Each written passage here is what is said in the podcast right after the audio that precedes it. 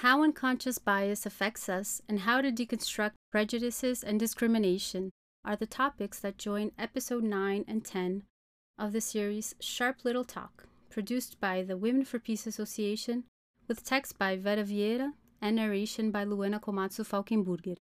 The Women for Peace Association is a feminist NGO founded in 2003 and legalized in 2008, headquartered in the city of Sao Paulo with the objective of promoting gender equity based on the expanded concept of peace set forth by UN Resolution 1325 and on methodology of popular feminist education.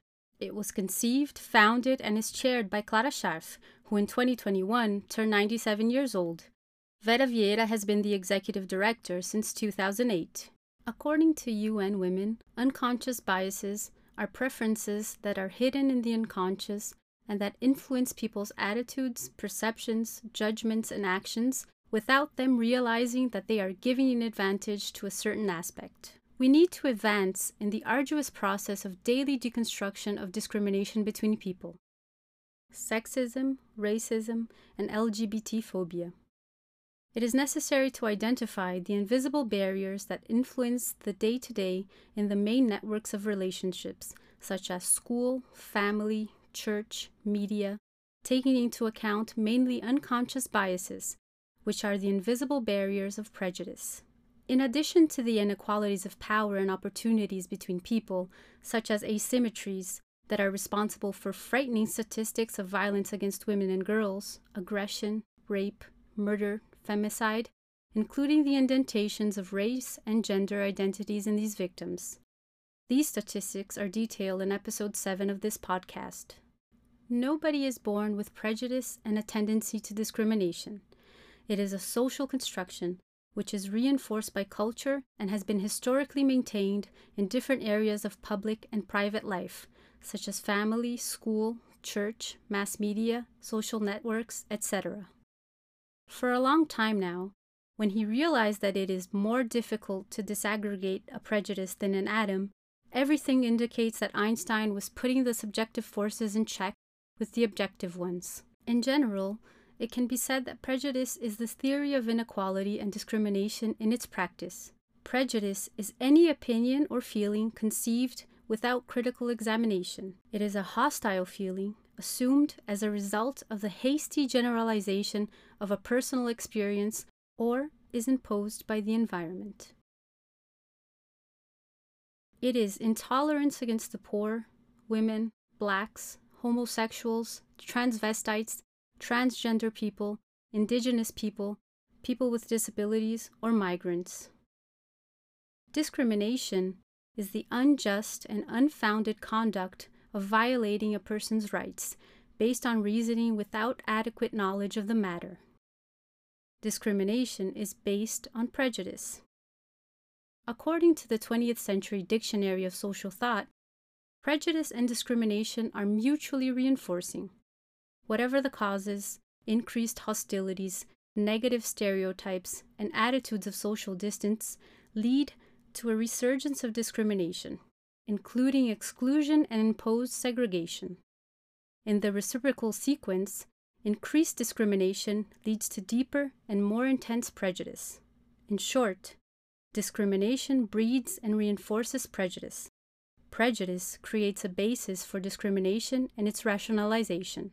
The need that human beings have to give meaning to things, on the other hand, leads to the production of stereotypes, whose basic characteristic is the simplification to make sense, which means people need a certain familiarity, so they end up acquiring certain automatism at first.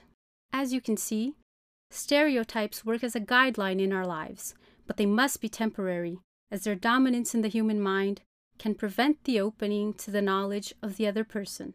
A person who takes drugs, a homosexual, a black person, a woman, a Jew, a person from the third world, certainly are human beings who go far beyond the stigma that haunts them. Prejudices are closely related to stereotypes. Prejudice is the category of everyday thinking and behavior with a momentary, superficial, and generic character. Everyday thinking also implies behavior. On the one hand, we assume stereotypes, analogies, and schemes that have already been elaborated, and, on the other, they are forced on us since childhood, which triggers an affective relationship with them. According to Bakhtin, the stereotyped formula adapts anywhere to the social interaction channel that is reserved for it, ideologically reflecting the type, structure, objectives, and social composition of the group. Based on the observation that reality is built from objective and subjective aspects, the exercise of paying attention to the consequences of discriminatory messages is the task of those who seek to promote citizenship for a better world with ethical values, equity, and social justice. It is important that there are identity references that do not reinforce the subordination relationships that are imposed on people outside the Western model male, white, thin, without disabilities, young, heterosexual, cultured, and that has been built over the millennia. The first step to change this reality is to become aware that, by breaking with discrimination, it is possible to influence the way people perceive reality, breaking behavioral patterns. And in this dynamic tangle of imaginary structures, ties are woven that can be strengthened in the sense of perpetuating structural and structuring inequalities, or loosened, aiming to undo the molds of roles established by social dynamics. It is through educational work which transforms human beings into political agents, that it is possible to change the conditioning caused by myths and images present in unconscious biases.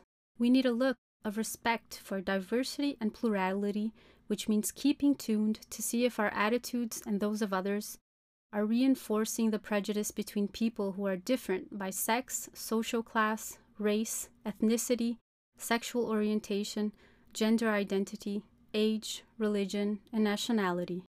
Perceiving attitudes at home, with the children, with your husband, with relatives, with friends, with a boyfriend or girlfriend, at school, when reading a book, magazine, or newspaper, when watching TV or a movie, and in a work relationship with colleagues and bosses.